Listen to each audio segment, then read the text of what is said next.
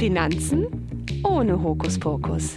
Der Podcast Ihrer Volksbank in Südwestfalen. Wir besprechen Ihre Fragen rund um Finanzen, Absicherung und Vermögen. Hallo, mein Name ist Manuel aus Lüdenscheid und ich wollte wissen, was sind VL und wie kann ich diese anlegen? Herzlich willkommen. Über genau diese Frage sprechen wir drei heute und tauschen dabei unsere Erfahrungen, Herangehensweisen und Perspektiven aus. Mein Name ist Niklas Langenbach, ich bin Kundenberater im Kundendialogcenter der Volksbank in Südwestfalen. Hallo, mein Name ist Oliver Gerdes, ich bin ebenfalls Kundenberater im Kundendialogcenter der Volksbank. Hallo und ich bin Dominik Derks und ebenfalls Kundenberater bei der Volksbank in Südwestfalen in der Filiale Lüdenscheid. Ja, Dominik, wie sieht's aus? Was äh, würdest du sagen, muss man erstmal Grundlegendes zum Thema vermögenswirksame Leistung oder VL wissen? Ja, was muss man dazu wissen? Erstmal generell, ob man sie bekommt oder nicht. Das ist schon mal ganz wichtig. Mhm. Und das sollte man am besten mit seinem Arbeitgeber abklären. Also der Arbeitgeber, das ist ja eine freiwillige Zahlung des Arbeitgebers. Das heißt, idealerweise geht man mal hin und fragt, wie sieht das denn aus? Ich habe hier bei der Bank gehört, es gibt vermögenswirksame Leistungen, bekomme ich die denn auch? Das ist erstmal so der erste Weg. Und dann kommt man in die Bank und spricht darüber, wie man sie am besten anlegen kann. Was gibt es da generell für Möglichkeiten, die anzulegen? Ja, das ist ja so wie bei allem ähm, erstmal von der persönlichen Situation abhängig und was man dann so im Leben vorhat. Ja, das ist ja, möchte man mal irgendwann vielleicht mal Eigentum haben, ein Haus bauen oder möchte man einfach am Gewinn bestimmter Unternehmen beteiligt sein oder sogar noch was für die Altersvorsorge tun. Also da gibt es viele, viele Möglichkeiten und erstmal ist es von der persönlichen Situation abhängig. Jetzt mal als Beispiel, wenn jetzt äh, unsere Kunden kommen und sagen, jo, ich bekomme VL, dann freue ich mich erstmal oder wir uns, dass wir ähm, in, diese, in diesen Dialog einstarten können. Und wenn der Kunde jetzt zum Beispiel sagt, jo, ich möchte mal irgendwann einen Kapitalstock legen für mein Eigenheim, sei es eine Wohnung oder sei es das Haus, ähm, dann wäre natürlich naheliegend erstmal vielleicht das Thema Bausparen anzusprechen um da langsam äh, Vermögen aufzubauen für vielleicht die Nebenkosten oder eine Renovierung, dass ich äh, über den Bausparvertrag auch finanzieren kann. Das wäre zum Beispiel eine Möglichkeit. Das ist ja jetzt schon sehr detailreich. Ähm, vielleicht sollten wir generell erstmal klären, was VL überhaupt sind. Ja, also vermögenswirksame Leistungen sind freiwillige Zahlungen vom Arbeitgeber. Ja, die können also maximal 40 Euro betragen. Es ist aber auch nicht ganz so schlimm, wenn man die vollen 40 Euro nicht bekommt. Man hat also als Arbeitnehmer immer die Möglichkeit, das auch noch aufzustocken, eben auf die 40 Euro und die dann eben in eine Anlage seiner Wahl, was zu seinen Wünschen passt, eben äh, einzusparen. Also jetzt hast du aufstocken gesagt. Wenn ich jetzt gar keine bekomme, habe ich da auch die Möglichkeit, das dann selber zu machen? Ja, klar. Also ich kann ähm, meinem Arbeitgeber sagen, auch wenn du für mich keine hast, ich möchte aber trotzdem eben ähm, von den staatlichen Förderungen, da kommen wir bestimmt gleich auch nochmal drauf zu sprechen, profitieren. Führ doch bitte für mich im Auftrag die eben 40 Euro vermögenswirksamen Leistungen oder sogar noch mehr theoretisch einmal ab, die ich dann bei meiner Bank in welcher Form auch immer einsparen kann. Also das geht, ja. Okay, Perfekt. Du hattest schon angesprochen, 40 Euro ist der Maximalbeitrag. Ähm, wir kennen das ja auch aus dem ganz normalen Alltag. Ähm, wie, wie kommen wir zum Beispiel an die VL? Das heißt, wir suchen den Kontakt zum Arbeitgeber. Wenn wir dann den Betrag wissen, dann äh, kommen wir natürlich zur Beratung. Ähm, dann beraten wir natürlich dann auch unsere Kunden in diesem Fall.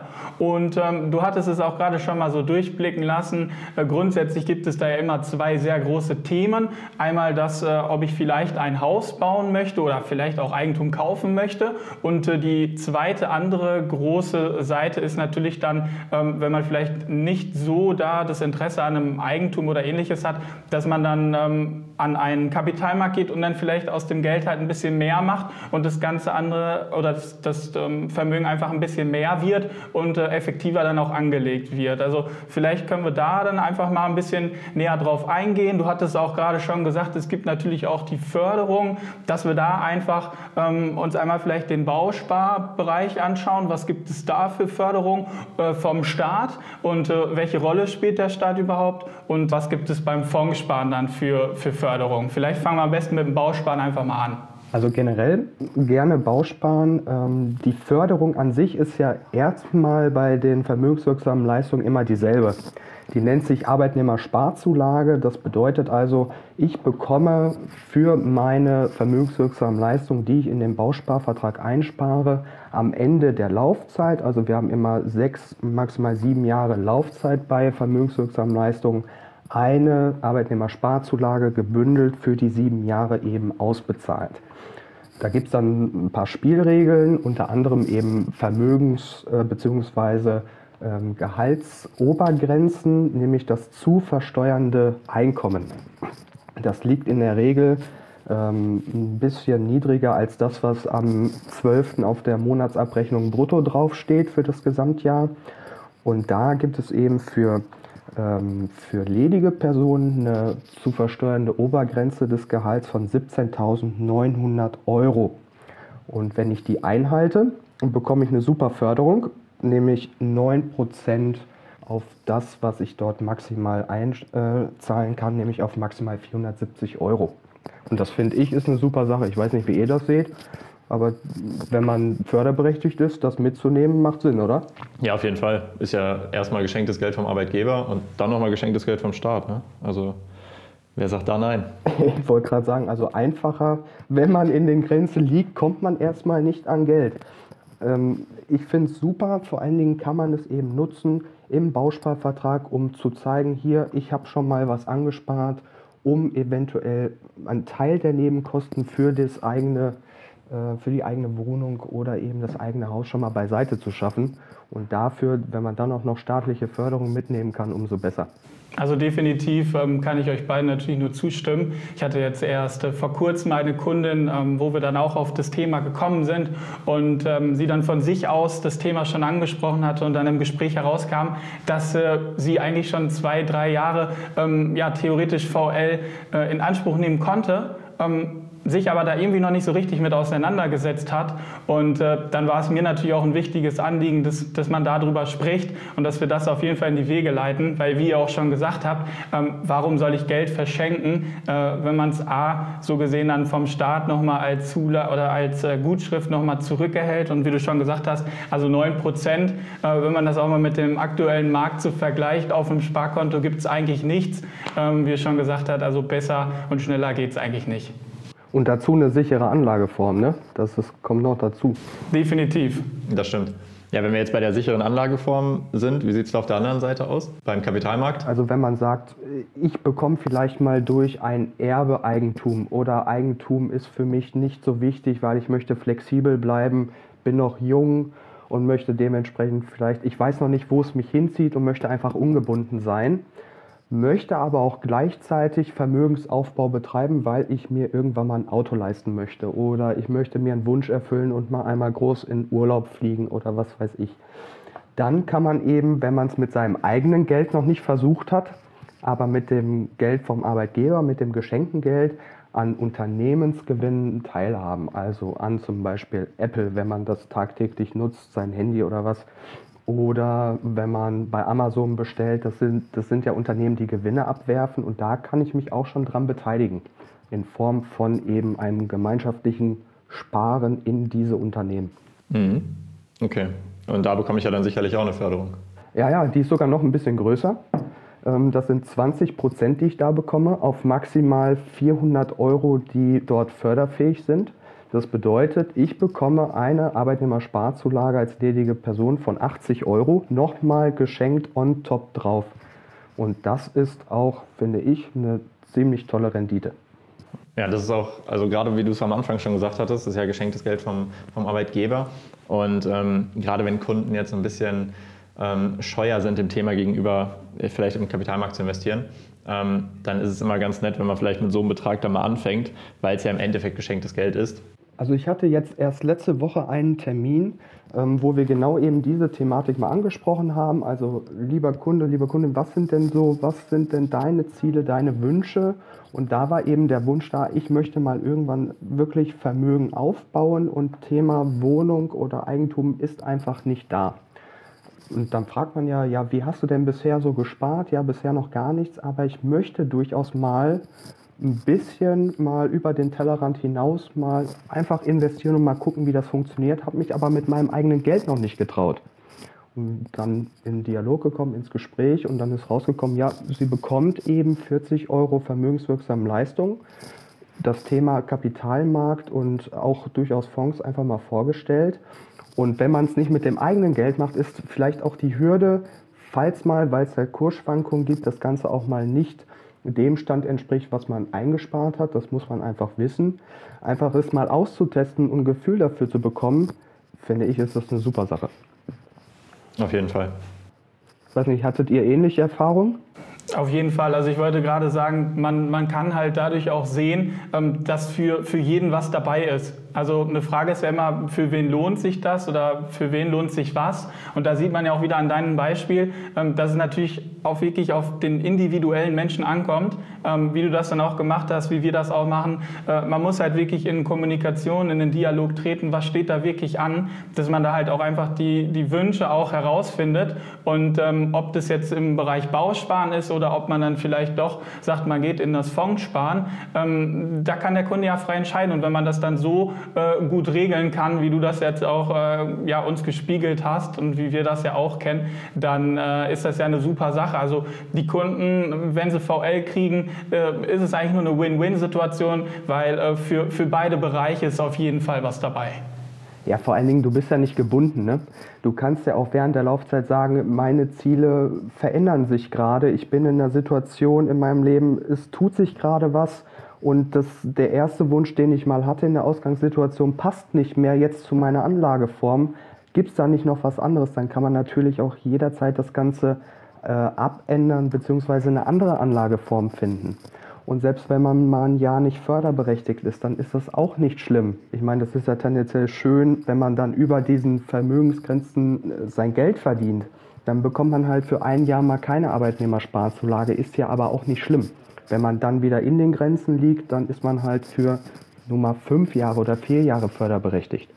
Aber Hauptsache erstmal die Förderung mitnehmen, gerade für unsere jungen Kunden ähm, oder für Kunden, die eben in diesen Einkommensgrenzen liegen, ist das eine super Sache. Wenn man das jetzt mal so aus Kundensicht äh, betrachtet, muss ich da ähm, irgendwas beachten, also wie ich an die Förderung komme, oder wird, läuft das automatisch? Ja, da hat sich ja auch ein bisschen was getan. Äh, ich meine, vor 2017 war es so, da musste ich das noch äh, großartig beantragen und generell der Weg über die Steuererklärung äh, wurde gegangen. Mittlerweile übermittelt ja der Arbeitgeber elektronisch, dass es hier einen Vertrag gibt für vermögenswirksame Leistungen an das Finanzamt. Und ich fülle das dann, wenn ich schon eine Steuererklärung mache, eben mit der Bescheinigung zur VL aus und sage, jo, hier bin ich und ich bekomme vermögenswirksame Leistungen und das Finanzamt prüft automatisch, liege ich in den Grenzen, ja oder nein, mit meinem zu versteuernden Einkommen und zahlt dann hinterher nach Ablauf der sechs bis sieben Jahre eben diese äh, Arbeitnehmersparzulage aus. Das ist mal ganz grob und einfach gesprochen, ähm, wie so der Weg wäre. Super. Ich glaube, wir haben einen richtig guten Überblick bekommen, wie, wie sich diese beiden Möglichkeiten unterscheiden. Ähm, Dominik, du weißt es, Olli weiß es natürlich auch, ähm, gerade jetzt zum Thema Bausparen da gibt es ja nochmal ein Geschenk vom Staat, ähm, Thema Wohnungsbauprämie, gerade unter dem Aspekt, dass da jetzt auch zum Jahreswechsel noch eine Neuerung ansteht, ähm, dass wir vielleicht da nochmal ein bisschen zusammenkommen und das einfach nochmal ein bisschen widerspiegeln, wie das dann vielleicht ab 21 ist, dass dann da auch die Kunden und äh, unsere Mitglieder dann auch aktiv werden können und gegebenenfalls dann dort auch noch höhere Forderungen und Zulagen vom Staat bekommen können. Genau, also beim Bausparen ist es ja so, neben der Arbeitnehmersparzulage gibt es halt noch eine staatliche Förderung. Das ist eben das, was du gerade ansprachst. Ne? Es, wird, es wird mehr, ja, also wir können uns freuen. Ja. Äh, wenn es mehr gibt, ist es erstmal immer toll. ne? ich weiß nicht, wie es euch geht, aber wenn es irgendwo mehr zu verdienen gibt, dann ist das für sowohl für den Kunden als auch für uns erstmal eine super Sache, um ins Gespräch zu kommen. Ähm, die Wohnungsbauprämie ändert sich hat erstmal nichts mit vermögenswirksamen Leistungen zu tun, sondern eben mit meinen Einzahlungen, die ich selber ähm, tätige, ne? aus meinem eigenen Einkommen heraus, was nicht der Arbeitgeber für mich bezahlt oder abführt. Und da gibt es eben die Änderung, dass es ab 2021 10% sogar Förderung gibt. Auf maximal 700 Euro eingezahlten Betrag, jetzt mal für Ledige gesprochen. Das machen 70 Euro im Jahr an Förderung maximal und ist eine satte Steigerung zu vorher. Genau, vorher waren es ja knapp 43 für Alleinstehende ungefähr. Ja. Und äh, dann auf, auf 70 ist es dann natürlich schon ein großer Weg. Da waren es nämlich 8,8 Prozent. Also was dann so 1,2 Prozent dann ausmacht, hört sich ja auch erstmal die Zahl ein bisschen kleiner an. Wenn man es dann aber mal wirklich ausrechnet, dann ist das schon einiges. Und ähm, du hattest es vorhin auch schon bei den, bei den Arbeitnehmersparzulagen angesprochen. Natürlich gibt es auch bei der Wohnungsbauprämie ähm, ja wieder Einkommensgrenzen. Und da ist es dann wichtig, dass man die natürlich auch wieder beachtet. Aber aber da ist es auch so, wenn da Fragen sind, das äh, stehen wir natürlich alle zur Verfügung, äh, ob das per Telefon ist oder auch in der Filiale. Das kann dann natürlich auch gerne da nochmal besprochen werden, alles. Und selbst die Einkommensgrenzen wurden ja erhöht. Also auch wichtig. Ja. Ne? Vorher waren es 25.600 Euro zu versteuerndes Einkommen. Nochmal ganz wichtig, der Unterschied zwischen brutto und zu versteuerndem Einkommen. Zu versteuernde Einkommen ist meist geringer. Und das wurde erhöht eben auf 35.000 Euro für Ledige oder das Doppelte eben für Verheiratete, was das Ganze auch nochmal viel attraktiver macht, auch für unsere Kunden. Perfekt. Dann ja, ich glaube, die letzten 15 Minuten haben gut gezeigt, ähm, was steckt eigentlich hinter VL, ähm, wie ist das zusammengesetzt, was für Informationen, was für Möglichkeiten gibt es da. Ich möchte mich ganz herzlich bei dir, Dominik, bedanken. Bei Olli würde ich mich auch gern bedanken und äh, auch bei den Zuhörern und äh, schaltet das nächste Mal auch wieder ein. Ähm, wir haben noch einige spannende Themen für euch vorbereitet und würden uns freuen, wenn ihr uns dann auch wieder zuhört. Vielen Dank und äh, einen schönen Tag noch. Danke auch. Ciao. Ja, danke dir auch. Ciao. Mehr zu diesem Thema und weitere informative Folgen unseres Podcasts finden Sie online unter www.echt-kompetent.de. Haben auch Sie eine Frage rund um Ihre Finanzen, Ihre Absicherung und Ihr Vermögen, die wir im Podcast besprechen sollen? Dann kontaktieren Sie uns gerne. Finanzen ohne Hokuspokus.